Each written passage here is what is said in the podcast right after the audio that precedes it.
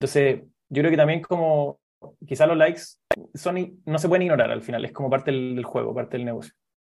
Pero hay que saber ponerlos como una, quizás como una estrella más en la constelación de todas las cosas que importan cuando, cuando uno quiere como escribir o, quiere hacer cosas como, como en público. Y es, es, fácil concentrarse solo en esa estrella. Y, y ahí, bueno, creo que eso se, se llama como la, la, ley de Woodhart, creo. Es cuando, cuando una métrica se transforma en un objetivo, deja de ser un buen objetivo.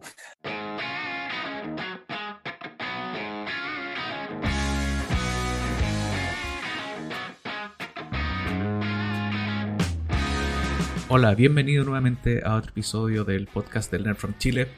Hoy vamos a tener una conversación con Francisco Suárez, que es un Product Manager en la empresa Examedi. Esta empresa ofrece servicios a domicilio de telemedicina, de exámenes, etc. Está presente en Chile y en México.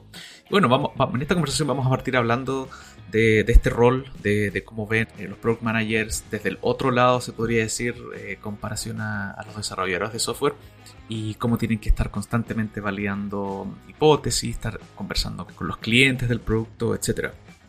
Francisco se unió a Examedi cuando, cuando era bastante chico, entiendo que eran más o menos 10 empleados y, bueno, ya ahora ha crecido casi en 10 veces eh, esta empresa, entonces nos va a contar sobre los desafíos y cómo él ahora está eh, trabajando en esta posición, pero de distinta forma de cómo era.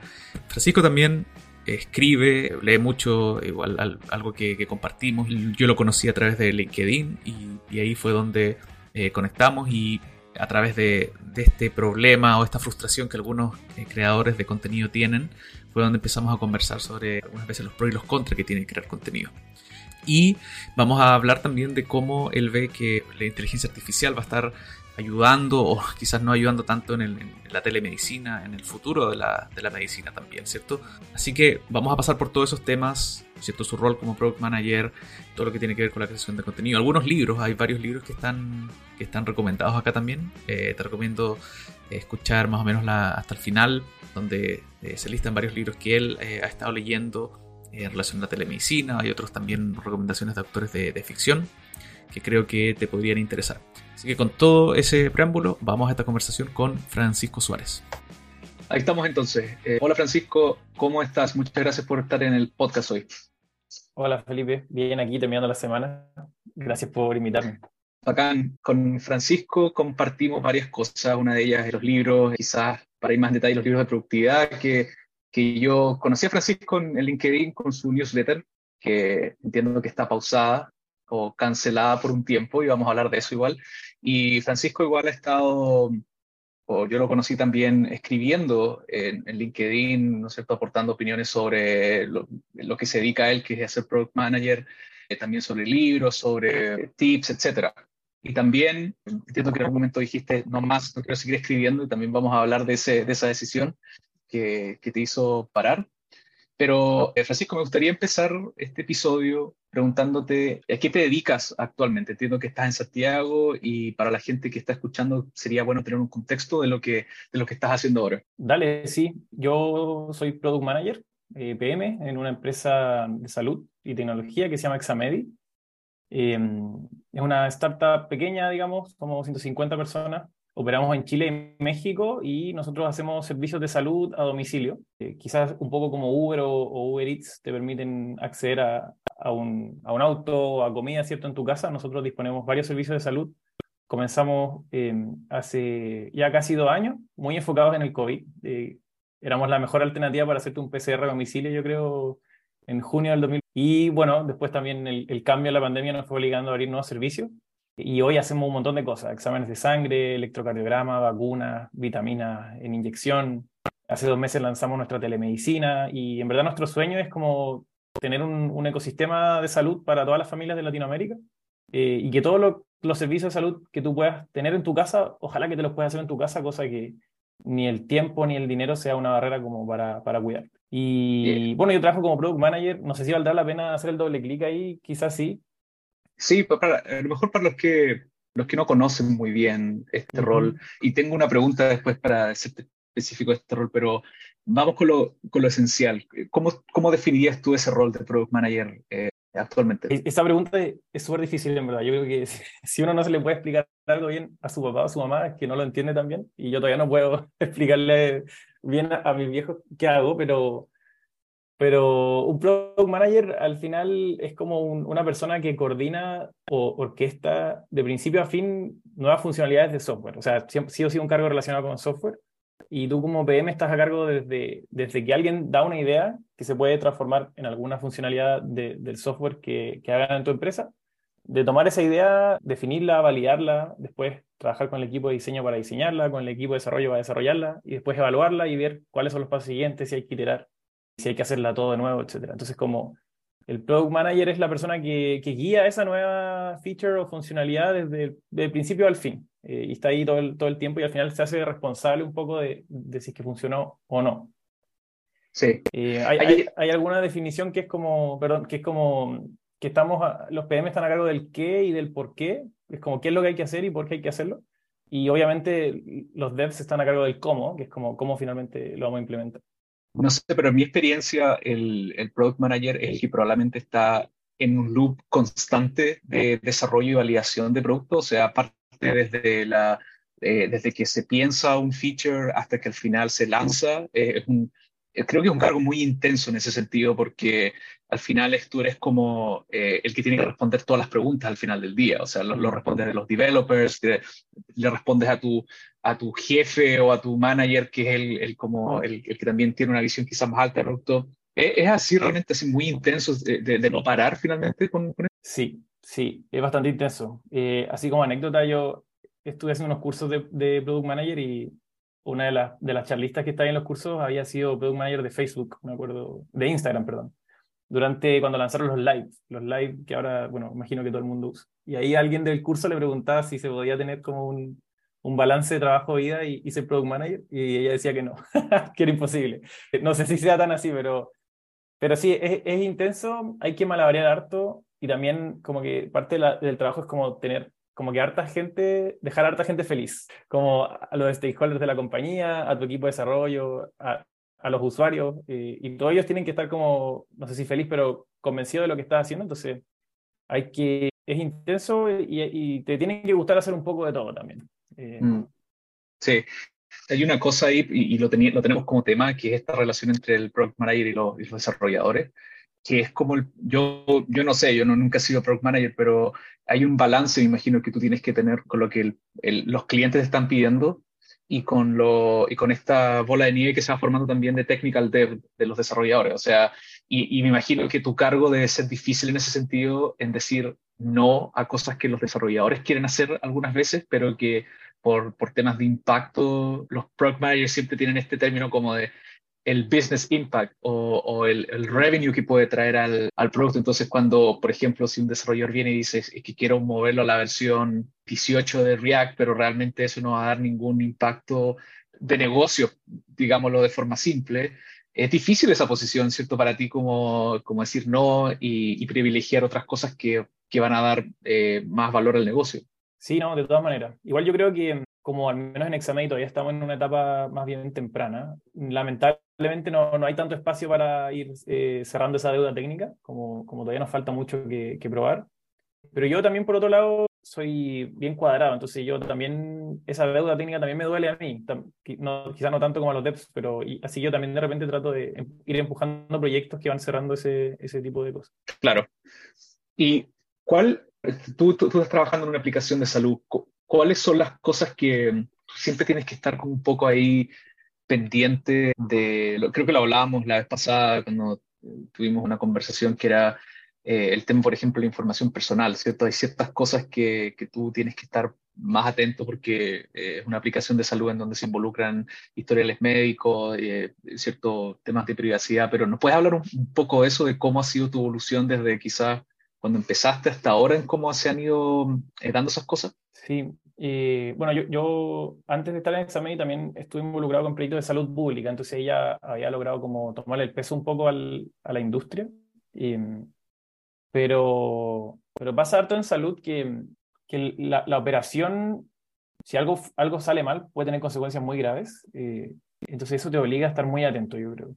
Por ejemplo, y no por desmerecer otras industrias, pero pero en, retail o, en el mismo Uber Eats, si a alguien no le llega la, hamburguesa, va a estar enojado, obviamente, pero, pero no se va a morir. Pero en Examen nosotros podemos tener, por ejemplo, no sé, una paciente de 85 años postrada que tiene que tomarse exámenes para poder entrar a una cirugía de urgencia, por ejemplo. Entonces, como que en salud, eh, y lo cual lo hace muy motivante también, pero también desafiante, es como que todo es uno o dos niveles más grave que lo que sería en otras industrias.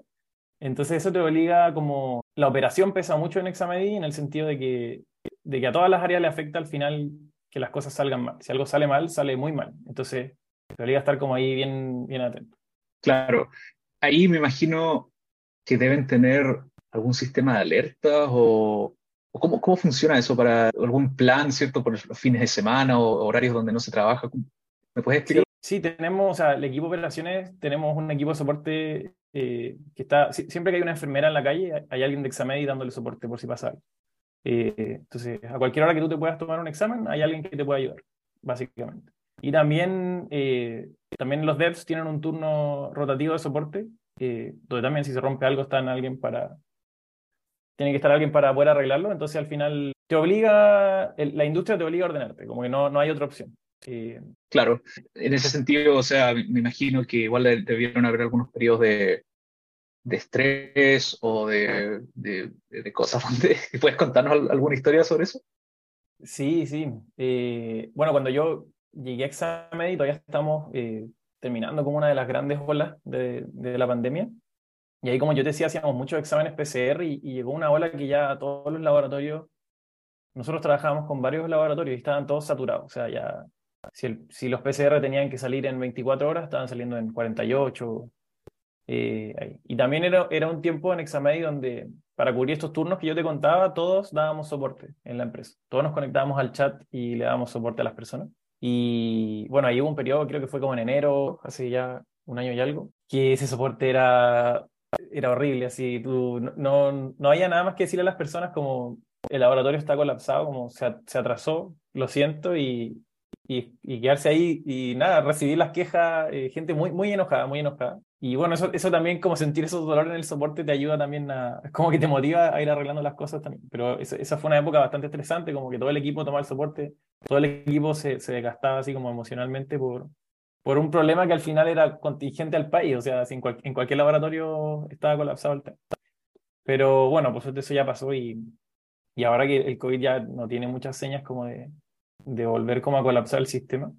Y, así ya no, no debería volver a pasar. Sí, bueno, de hecho, cuando yo estuve en Chile el año pasado, me tuve que tomar algún examen de COVID para traerlos de, vuelta en el viaje como positivos y se notaba esa, esa, esa urgencia o ese, ese retraso al final que, que había con, con todos los exámenes. Eh, fue, fue complicado porque, claro, también también por otro lado, ¿cierto? Estábamos en una situación bien única, entonces como estar pidiendo o esa gente enojada, claro, unas veces hay gente enojada eh, con razón, pero otras veces también un poco la instantaneidad de como estábamos acostumbrados antes del COVID, de exigirle en un momento así también, eh, quizás hay que, habría que entender un poco más sobre esos retrasos. Claro, claro, es que en esa época también pasaba que la gente, como era enero y ya era el segundo año de la pandemia, la gente necesitaba esos PCRs para subirse a aviones o, para, o, para, ir a paseos de curso, lo que fuera.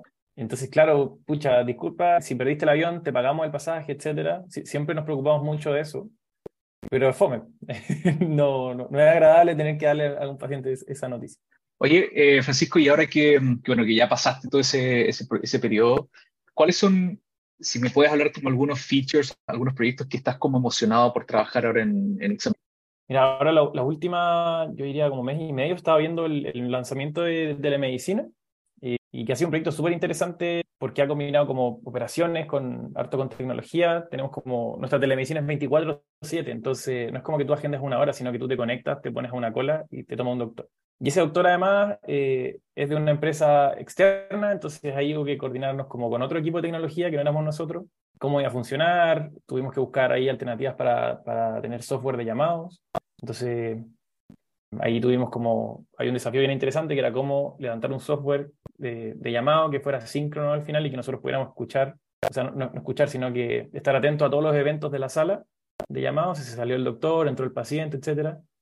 Em, y además armar un flujo entretenido, fácil de usar, eh, porque la idea es que esta es una telemedicina que es instantánea, o sea, tú pones tus datos, pagas, tres minutos y se conecta un doctor. Entonces, dar ese estándar eh, y hacer un buen producto tecnológico, además bueno para mobile, porque a la gente le gusta tomar la, la telemedicina en el, en el, teléfono, entonces eso ha sido bien interesante y nos ha ido súper bien y está recién partiendo, o sea, viene, nos queda mucho más, eh, hay muchísimas ideas de cómo mejorar la experiencia y, y, es, bueno, también es algo como que, que nos mueve a nosotros en Examed, es que a la salud y a los sistemas de salud hay como muchas prácticas base que ya están en el e-commerce, que ya están en, muchas otras industrias y que quizás son obvias para mejorar la experiencia de usuario y que en salud todavía no han llegado. Entonces, como tener la oportunidad de, de ir generando ese cambio es súper interesante.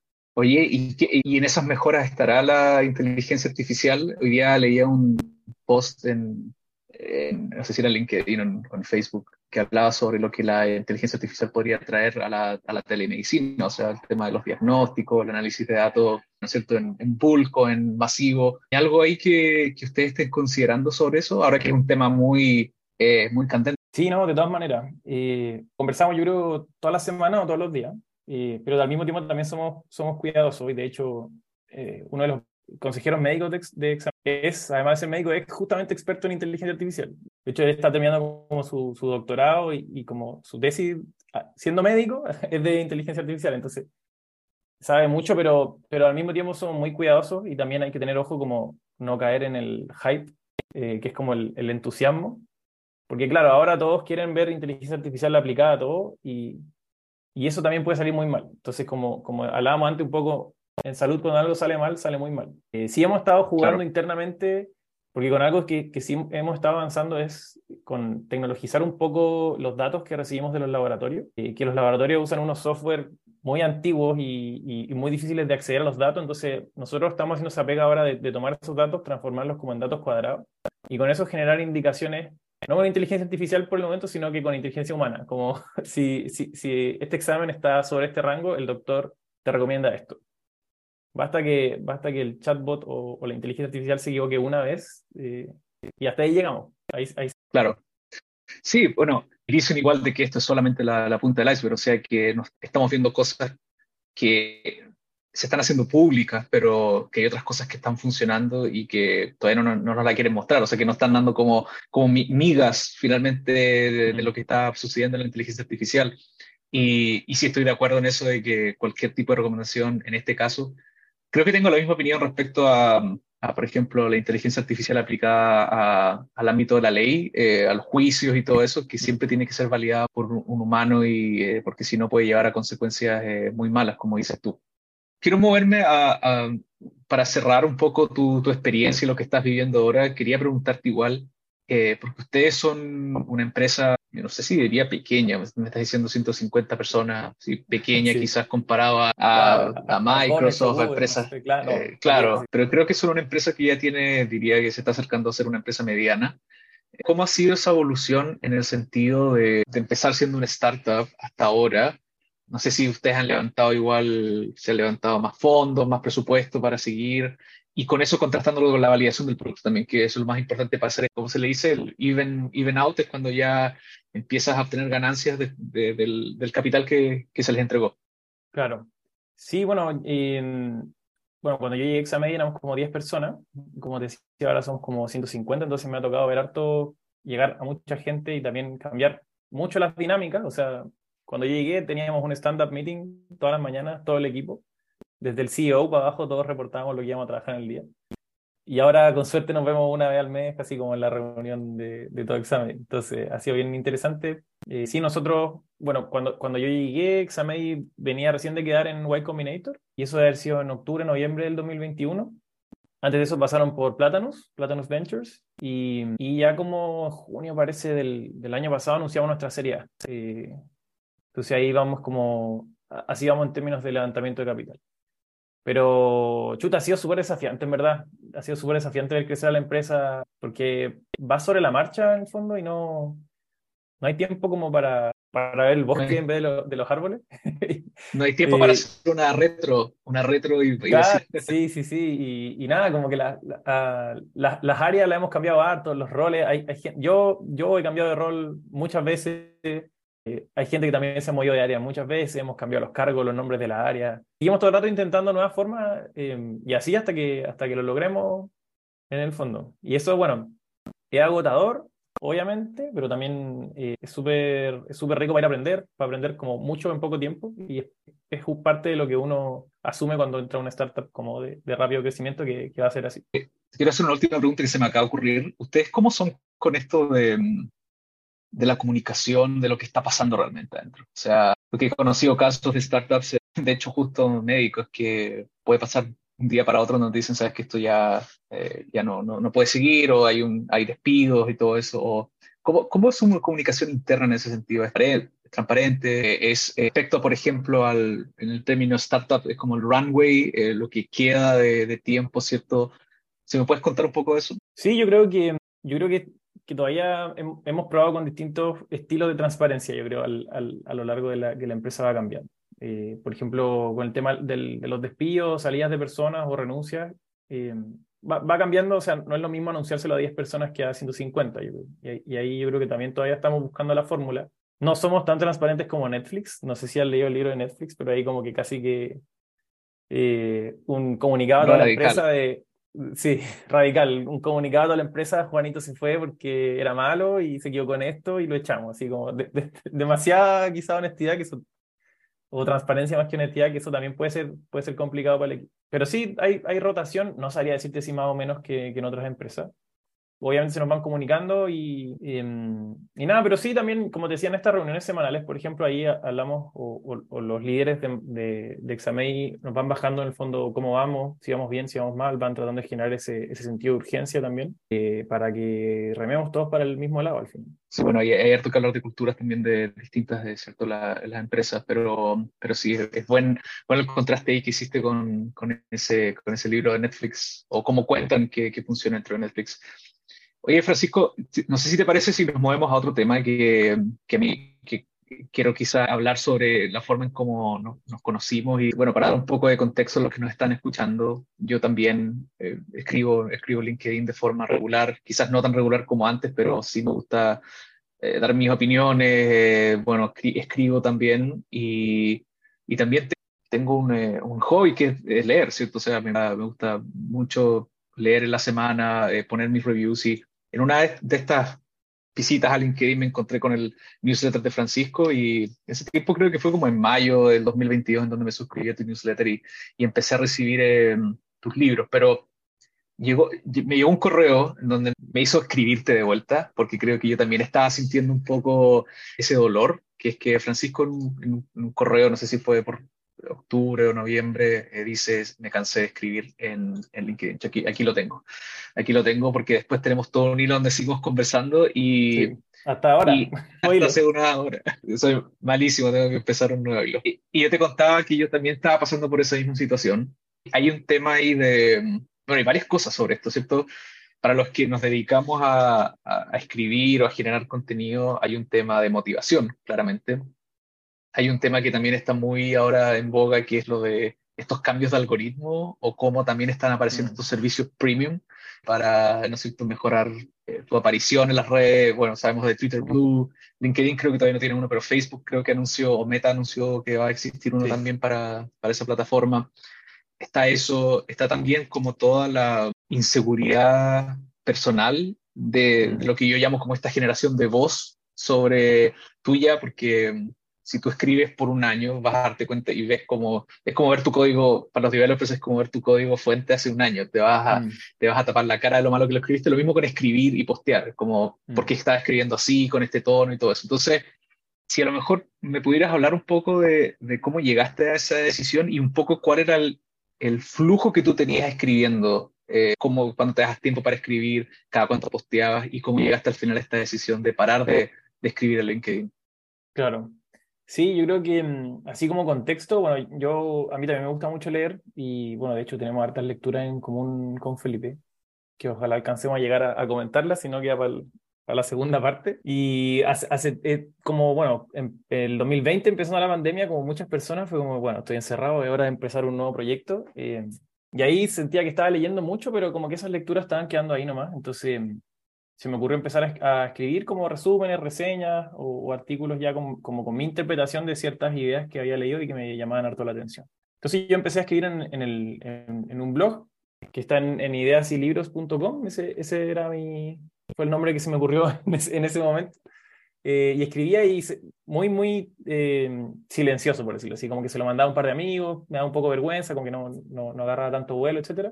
Después ya me fui soltando y después, bueno, yo también como antecedente, yo no, no, no uso mucho redes sociales, verdad, no tengo Twitter, no tengo Instagram ni Facebook, ¿para qué decir TikTok? Eh, LinkedIn es como la única red social que tengo. Y entonces dije, oye, ¿sabéis qué? Quizá ya voy a traerme, voy a, voy a publicar esto y, y, a lo mejor nadie lo ve, a lo mejor alguien lo ve, etc. Y ahí empecé a notar que LinkedIn era como un buen canal en el fondo para que yo, que, lo que yo escribía en el blog, eh, llegara más gente. Eh, entonces partió como un medio, como un medio, ¿cierto? Para, para darme a conocer o dar a conocer lo que yo hacía un poquito más. Y después, eh, bueno, se acabó la pandemia, ¿cierto? Se empezó a acabar el tiempo también. Y después veía como cada vez más limitado mi tiempo para escribir como artículos más en profundidad pero tenía, no sé, 10, 15, 20 minutos al día en que alcanzaba como a sacarme una idea de la cabeza y transformarla en un post de LinkedIn. Entonces así como, como que se, se dio bastante natural, digamos, y también me empezó a ir bien. Yo creo que, que rápidamente em, empecé a, encontrar como, como los patrones que, que hacían que un post le fuera regularmente bien. Y, y como yo siempre tengo ideas y, y, siempre que tengo una idea la anoto y después si la idea es como tengo un, un, Notion, un, tablero que se llama como ideas de LinkedIn. Como todas las ideas, las prometedoras, bueno, las que estoy escribiendo, las que era antes cuando escribía más. Entonces, no no me costaba mucho mantener esa maquinaria andando. Partí como eh, un par de días a la semana, después como, hoy ya voy a ordenarlo un poco, tres días a la semana.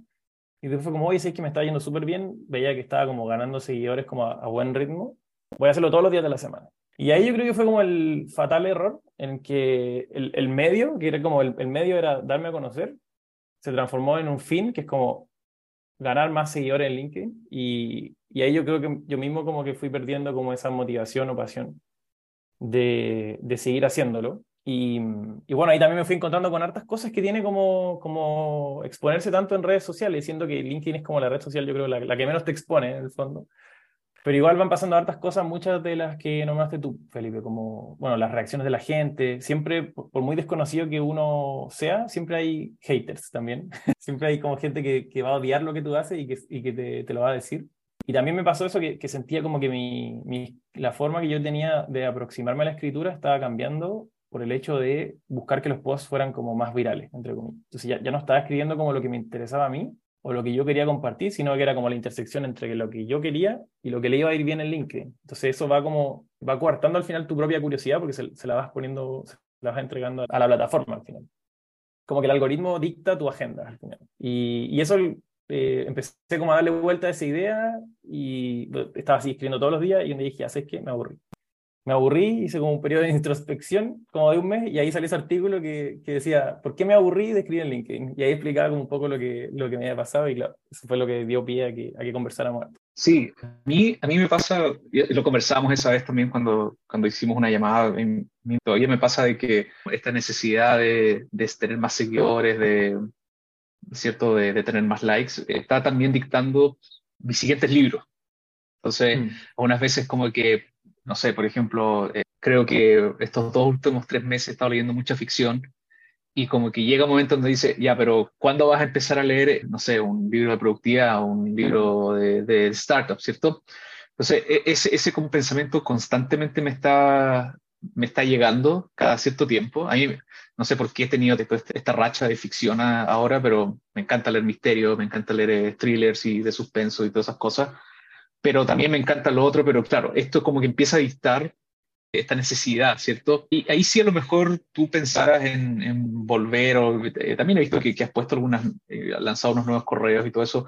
Eh, ¿Cómo ha sido esa, esa recuperación, esa rehabilitación de, de, todo ese proceso que, dijiste no más? Sí, nada, he estado más que nada tratando de, de reencontrarme con, con, mi interés como genuino de, escribir sobre ciertas cosas. Y, y, he vuelto a postear varias cosas en LinkedIn, pero solo cuando siento que es el lugar y, el formato para expresar esa idea. Y, eso no se ha traducido así como más de un post a la semana. O sea, no sé, el otro día encontré una app súper buena para, para distraerse menos en el teléfono y fue como, no voy a escribir un artículo, ¿cierto? De 10 minutos de lectura sobre una es como una recomendación en LinkedIn, salió y, y bien. Entonces, como he tratado de, de, volver a poner el, de tomarlo como un medio, como un medio para expresar, hay ciertas ideas que es súper bueno expresar por ahí porque tienen más alcance, pero y también de proteger el tiempo que originalmente yo dedicaba como a las cosas que más me importaban a mí, aunque no fueran como tan populares, por decirlo así. Entonces estaba ahí eh, escribiendo sobre otros, otros temas y volviendo a escribir, a escribir en... Bueno, bacán y ya no siguiendo los likes ni nada. No, no, no, ya, ya no, ya no. De hecho, ahí, bueno, parte del error fue que tenía como una, una un, un Excel y toda la semana era como ya, ¿cuánto, ¿cuántos seguidores llegaron como de una semana a la otra? Sí, también eso se relaciona, creo, eh, pasando quizás a un tema, no, no, sé si tenemos que entrar en hablar de esto, pero como un tema generacional también, de cómo estamos yo, yo, creo que estoy como ahí en, en, el borde, diría, porque siento que eh, no estoy como, he, he, aprendido como esta necesidad de los likes, siendo que, mm. cierto, a lo mejor gente cinco años más, más joven que yo o diez años más jóvenes, como que ya nacieron como con esta cosa frenética. También creo que impacta mucho tu tiempo de, y eso creo que era una razón de por qué me gusta leer también, que es porque tu, tu, tu como span de tiempo de, de atención y de por lo que te importa algo entonces es algo que también es medio generacional esto de estar en busca de, de aprobación, de, de, likes, pero también por otro lado, cuando uno empieza un negocio, empieza ¿cierto? una marca personal, que entiendo yo que lo mejor eso es lo que de alguna forma tú también querías hacer, como exponerte como, como tú, como con estas ideas y todo eso, sí, también si tú tienes una, una, relevancia, claro. Claro, no, de todas maneras. Y yo creo que al final hay que, uno no puede ignorar los likes, por decirlo así, especialmente si uno quiere como llegar a, más personas con lo que uno hace. Hay que tratar de como tener ese desapego y entender que son como un punto quizás, como una coordenada, pero dentro de muchas otras, otras cosas más que también guiando. Por ejemplo, algo súper importante para mí es cuando la gente me escribe por mensaje directo o, me manda un WhatsApp o me manda un mail, como lo hiciste tú, para decirme, oye, ¿sabéis que esto que escribiste resonó mucho conmigo? Entonces, yo creo que también como quizás los likes son, no se pueden ignorar al final, es como parte del juego, parte del negocio pero hay que saber ponerlos como una, quizás como una estrella más en la constelación de todas las cosas que importan cuando, cuando uno quiere como escribir o, quiere hacer cosas como, como en público. Y es, es, fácil concentrarse solo en esa estrella. Y, y ahí, bueno, creo que eso se, se llama como la, la ley de Woodhart, creo. Es cuando, cuando una métrica se transforma en un objetivo, deja de ser un buen objetivo. es como cuando, no sé, si, si la productividad la mides, la mides en horas trabajadas, entonces la gente va a rendir menos porque se va a enfocar en trabajar hasta más tarde.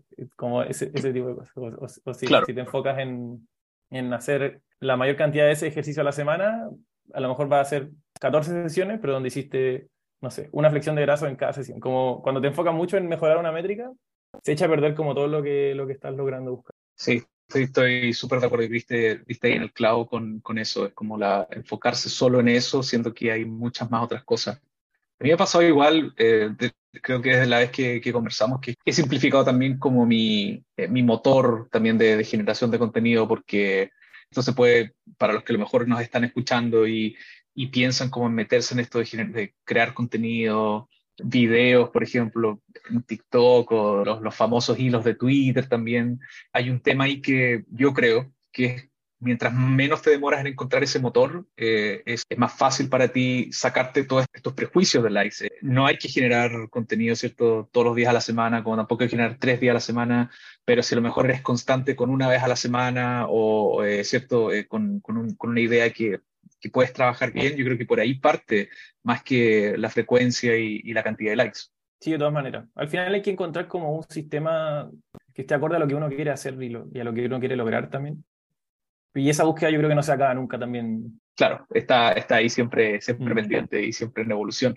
Hay otro correo que, que hace poco también recibí de ti, que se titula ¿Por qué es tan difícil hablar de política? Mm. Y este, también, este post también lo leí, me, me di el tiempo de leerlo y, bueno, uff, eh, es un tema que está pasando en el mundo, creo, un tema de, polarización, de, pero la pregunta que te quiero hacer sobre este post, eh, lo, vamos a dejar también en los links para que, para que la gente lo pueda leer, es, eh, ¿cuál es peor, la política o la religión cuando hablamos de división de sociedad? yo creo que el, el, problema, y, y, lo voy a hacer, quita la pregunta, pero yo creo que no, no, no sé si uno es peor que el otro, yo creo que el problema es como creer, y, y, es de lo que aprendí leyendo como el libro que, que leí cuando escribí eso, es como, como no entender que la política y la religión son algo que no se escoge. Como, y esa es una de las ideas centrales de ese libro, que en verdad uno, uno la, la inclinación política que uno tiene y también la inclinación religiosa va mucho, mucho más allá de que la persona razonó y decidió, voy a ser de izquierda, voy a ser de derecha, voy a creer en Dios o no voy a creer en Dios. Y yo creo que, ese tipo de creencias son súper dañinas porque en el fondo yo digo como, eso me justifica a mí mismo para pensar, ay, si yo soy de izquierda, los de derecha son tontos y por eso creen en lo que creen, entonces es imposible que nos sentemos a conversar porque son tontos, porque no entienden la razón. Cuando uno entiende que, como que esas características, la religiosidad o, la inclinación política, son parte como evolutiva de quienes somos, es mucho, al menos para mí fue mucho más liberador sentir como, ok, esta persona tiene una inclinación, por ejemplo, más, más liberalista, por ejemplo, porque creció en cierto tipo de entorno, se enfrentó a cierto tipo de cosas durante su vida, recibió cierto tipo de educación. Entonces, dado eso, ¿cuál es el terreno común que podemos encontrar entre los dos? Empezar a verlo como parte del, terreno, más que como, como algo que se puede cambiar. Y, una de las de, ese libro, eh, que se llama La mente de los justos, es como una de las grandes conclusiones como que al final razonando uno no puede cambiar la opinión a nadie. Y, y, yo le apuesto aquí a todas las personas que están escuchando que nunca se han sentado como a, a conversar con alguien y han logrado hacer que cambie de opinión solamente con argumentos. Y que eso no existe, en verdad que no existe. Entonces cuando uno entiende eso, eh, como que sale todo un mundo de posibilidades eh, de entender y, y conversar y, y, aceptar. Al menos a mí eso fue uno como de, de los libros que más me, me hizo pensar como el año pasado y por eso también escribí como ese artículo y también un poco volviendo a lo, de, de, recuperar mi interés original, porque es algo que en verdad como que en LinkedIn no, no tiene que ver con productividad, no tiene que ver con startups, no tiene nada que ver con eso, pero que a mí me parece que era como súper interesante compartir.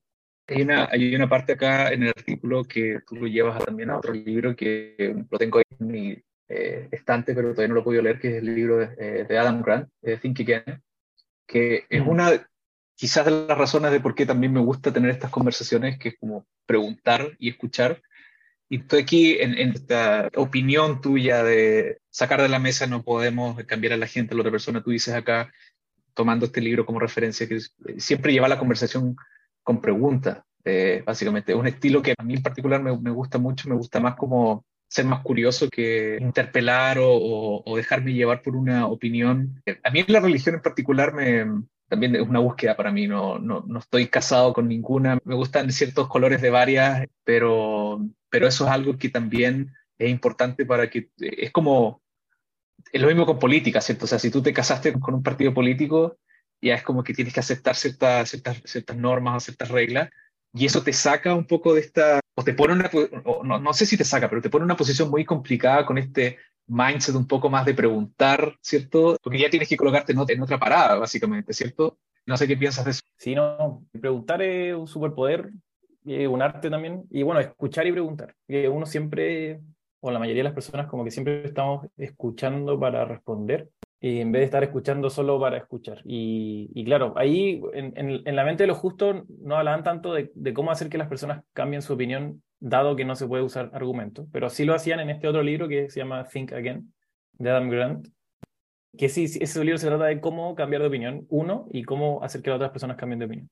Y porque eso es súper importante. Y, y, claro, ahí me acuerdo con tan uno, uno, de los casos de estudio que lo encontré bien interesante eran eh, personas que eran asesores especialistas en hacer que las eh, madres accedieran a vacunar a sus hijos en Estados Unidos. En, Estados Unidos está todo este movimiento antivacuna que, que ha comprometido harto como el sistema de salud en Estados Unidos y en el resto del mundo. O sea, están reapareciendo como enfermedades que ya estaban prácticamente erradicadas. Entonces, estos son tipos que se dedican a, a conversar con esas, con esas madres y, y, y, lograr convencerlas de que tienen que vacunar a su hijo. Entonces, ¿Y cómo lo hacen? Bueno, no lo hacen con argumentos, esa es como la, la, la, regla número uno. Y ahí él contaba que lo que hacen ellos es como escuchan, escuchan mucho a las madres, entienden por qué a ellas les preocupa, eh, les preocupa, por qué les preocupa vacunar a su hijo. Y les hacen preguntas y al final siempre logran conectar como el acto de la vacunación con lo que mueve a esas madres, que es proteger a sus hijos. Entonces, pero eso ellos lo hacen no con argumentos, no, no les dicen, no le muestran ningún paper que dice como que si usted vacuna a su hijo la probabilidad de... No, nada las escuchan, les hacen preguntas y después hacen que ellas mismas, como mediante la reflexión y el cuestionamiento, se den cuenta que quizás la mejor forma de cumplir lo que ellas mismas quieren no es no vacunarse, sino que es vacunarse. Qué interesante. sí, no, súper interesante, súper interesante. Aquí también mencionas tu interés por, dices tú que son los, los temas probablemente que más te interesan, la psicología y la ética. Y, ahí es donde me, quizás me quiero mover como cómo es tu, un poco tu, luce tu rutina de, de, lectura en los meses, en el año. Es como que tienes, pese a que tienes estos intereses bien importantes, ¿tienes alguna rutina donde dices quiero leer tantos libros como de esto en el año? O, o no sé, ¿cómo, ¿cómo funciona eso? Mira, en verdad los últimos dos años he estado más, más relajado. Eh, sí, nunca pierdo, desde que empecé a leer como más en serio, que fue como hace cinco o seis años, nunca pierdo como el... Como que la, la, lectura la hago, siempre tiene algún momento sagrado en mi, en mi día. Y casi siempre es en las noches. En, en otros, de hecho, el 2020, 2021 creo que casi que, me preocupé mucho de, leer siempre como dos, tres libros al mes. Eh, los últimos dos años creo que no, no, fue tan así, pero... Y, ahora, bueno, yo, como decía, anoto mucho, anoto las ideas que se me ocurren para escribir y otra cosa que anoto siempre son todos los libros que veo en todas partes, eh, que escucho, que leo.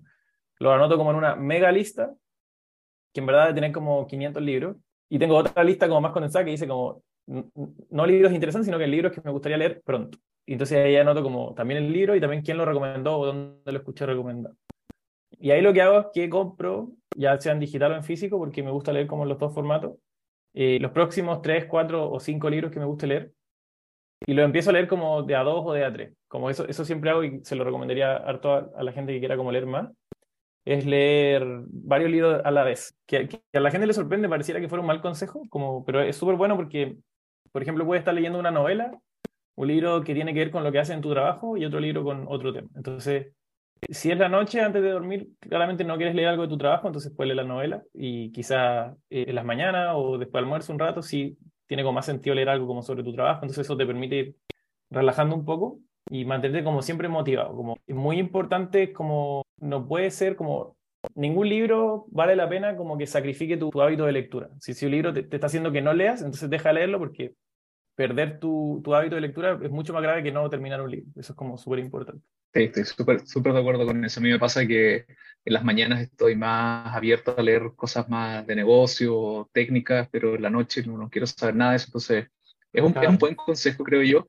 Yo lo he intentado, pero me gusta siempre tener eh, más un libro, o sea, más, más, ¿cierto? Terminar uno primero. Tengo varios libros que a lo mejor te pongo a decir, me vas a retar de por qué los dejé, eh, pero estoy de acuerdo con eso. No puede ser de que, claro, si te produce ansiedad un libro, de hecho lo hablamos con, con mi señora hace, hace unos días, hay un libro que ella tiene ahí como pendiente que habla sobre el amor y, o sea, cuando, tú, cuando tú lo ves de afuera y ves la, la descripción, puede ser muy interesante, ¿cierto? Pero a medida que vas entrando al libro y el autor se pone un poco más pesado con, con los tecnicismos o con cosas así, ya como que tu percepción puede cambiar. Entonces hablábamos justo eso de, de como la diferencia cuando uno ve el libro por primera vez y lo ve quizás con los ratings y con las recomendaciones de quien te lo dijo, pero después al, al entrar a las primeras 30, 40 páginas ya como que quieres leerlo, pero está demasiado pesado. Y ahí hay un tema de culpabilidad que, que donde, donde no quieres seguir y, y eso al final, es, claro, como puede, la gente puede pasar meses sin leer solo por esa, esa promesa que se hace uno a sí mismo como de terminar un libro, ¿cierto? Sí, está como esa, casi un tabú dejar libro de media. Yo creo que algo que queríamos hacer más seguido. A mí todavía me cuesta igual. Y por eso también es como tan importante como la, yo creo que el acto de recomendar un libro, y por eso yo también lo hago, es como hay harto valor, porque buscando como en internet es súper difícil encontrar libros, porque hay muchas reviews buenas, hay muchas reviews malas, hay demasiados libros, hay infinitos libros sobre todos los temas, entonces por eso yo siempre anoto como quién me lo recomendó o dónde lo vi. Y con eso juzgo si lo voy a leer o no al final. Como mucho más importante que las reviews de Amazon o las de Goodreads. Es como, este tipo a mí me gusta como piensa, lo recomiendo por tal, entonces me entrego como a, como eso. ¿Y qué libros tienes ahora en tu cabeza así como la rápida para recomendar que tengas ganas así de, leer en los siguientes meses? Y ahora ah, estoy leyendo un libro de, de, Product Management, de hecho, que se llama Inspired, que está, está bien interesante. Es un poco, bueno, hay como distintas escuelas de, de, Product Management igual, y hay como quizá una escuela como un poco más, que el Product Management se parece un poco más como a los proyectos, y hay otra escuela que es como el libro que yo estoy leyendo ahora, que es como que el Product Manager tiene que estar todo el día hablando con los usuarios, básicamente. y ha sido súper interesante en el fondo para cuestionarse qué cosas hace uno, qué cosas no hace también. Y bueno, a los que les interesa la salud, recién terminé un, un, libro que se llama Unhealthcare, así como, como que healthcare, no sé si se puede traducir mucho, pero es como antisistema de salud, una cosa así. Es de un tipo que, mm, que es inversionista en capital de riesgo y, y, que de hecho, bueno, invirtió en Examedi, eh, por eso también conocí el, el libro, me, me, lo recomendó nuestro CEO. Y él habla ahí de cómo hacer la salud del futuro. Y es súper interesante porque cuenta cómo vamos a hacer una transición en verdad en salud, que actualmente la salud está enfocada como en cuidar a la gente cuando se enferma eh, y hacer que dejen de estar enfermos. Y la nueva salud se va a tratar de mantener a la gente sana, que nunca se enfermen. Entonces vamos a pasar como de salud reactiva a salud proactiva. Entonces él, él da como su visión de cómo vamos a hacer esa transición y cómo tiene que converger como la industria tradicional de la salud con las startups y los emprendimientos para llegar ahí. Entonces, es bien interesante y también súper corto, así que si alguien interesa ese tema, es bien bueno. Y de ficción, entiendo que a ti te gusta mucho Roberto Bolaño. Eh, ¿Hay algo que de él o de, otra, de otro autor que estés con ganas de leer? Sí, mira, a mí me gusta me gusta harto la ficción. Bolaño a mí me encanta, pero siento que igual hay que, como para, disfrutarlo un poco más, quizás hay, hay, como que haber leído un poco más de, literatura antes, porque es como un escritor muy meta. Eh, como que todos sus libros son sobre escritores o, gente que está relacionada con la literatura de una forma u otra. Pero sí, por ejemplo, una escritora que me gusta mucho chilena es Lina Meruane, que tiene libros de ensayos y novelas también y son, son todos geniales. Y, y, son breves también, o sea, como una buena, buena introducción quizás a alguien que no lee mucho, vaya a su librería más cercana y compre un libro de, de Lina Meruane, una novela. Bacán. Eh, no la conocía, eh, voy, a, voy a ir a empezar a investigar un poco más de ella.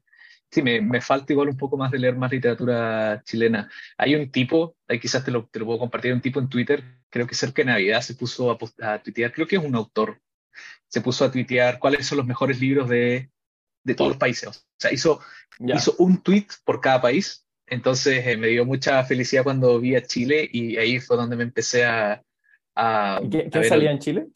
Bueno, eh, lo típico, ¿cierto? Allende, eh, Neruda. Mm. Me interesó porque es como también como, no solo los chilenos, o sea, uno como que, ha estado ahí, que, que ha vivido, ¿cierto? Y, conoce como lo más, lo más importante, pero como la gente de afuera también ve y reconoce a la literatura chilena. Entonces ahí hubieron varias sorpresas y, y, y de hecho creo que alguien después hizo como un, Excel, como con todos los tweets de por, separados por hojas por país y todos los libros. Ahí te lo, te, lo puedo compartir si quieres después, pero está súper interesante y sí, y con, y con, cosas, países que pero nunca habría ¿cierto? Esperado que hubieran tantos autores, no sé, Senegal, los de Japón, a mí me, he leído dos de Japón de, de, ¿cierto? de esa lista, o de, Suecia o los noruegos que son como más como de, de este thriller medio negro o novela negra, más, más de misterio. Lo voy a, voy a, dejar incluso también ese thread de Chile porque ahí van a haber muchas recomendaciones. Francisco, bueno, estamos eh, sí, cuéntame. No, solo te voy a decir que yo seguramente voy a pescar todos esos libros y los voy a pasar a mi lista de, libros interesantes. Bueno, bacán. Eh, Francisco, estamos, eh, creo que tu teoría estaba en lo correcto. No alcanzamos a ver casi nada de, todos los temas que teníamos, pero vamos a tener una parte 2 seguro. Y te quería agradecer por tu tiempo y quería pedir, pedirte si es que tienes algo, si quieres decir algo a la, audiencia, algo, algún, mensaje que quieras dejar. Gracias, Felipe, por, por, tenerme. Estuvo súper buena la, la conversación y ahí ojalá la gente pida la parte 2 y si no, bueno, la tendremos en privado nomás. Y bueno, si a alguien le gustó en el fondo las cosas que yo contaba, como les comentaba, yo escribo eh, principalmente en mi blog, que es Ideas y Libros, y también hago un podcast con, con, un amigo mío que es CEO y ahí conversamos, también los dos nos gusta leer mucho y vamos conversando sobre los libros que, que vamos leyendo y eso lo pueden encontrar en, bueno, como incrementalmente en Spotify o incrementalmente.com, ahí tenemos como una web dedicada al, al podcast, así que sería genial verlos por ahí también. Perfecto, bueno, vamos a dejar todos esos links en, en la descripción y de nuevo te agradezco y que tengas súper buen fin de semana. Muchas gracias. Igual Felipe, te pasaste.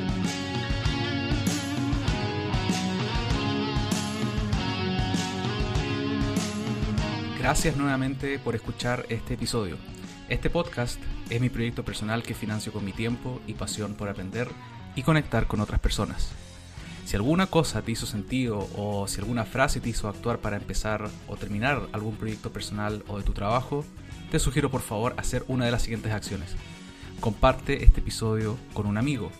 Seguro vas a pensar en alguien que pueda estar buscando también ayuda o conocimiento sobre algún tema que hablamos acá. El link lo puedes encontrar en la misma plataforma que estás escuchando este podcast. La otra acción es que dejes por favor un review o comentario en Spotify, iTunes o cualquier app que estés usando. Mientras más comentarios tenga este podcast, más me va a ayudar para llegar a más gente y me va a seguir motivando para hacer más episodios como este. Muchas gracias.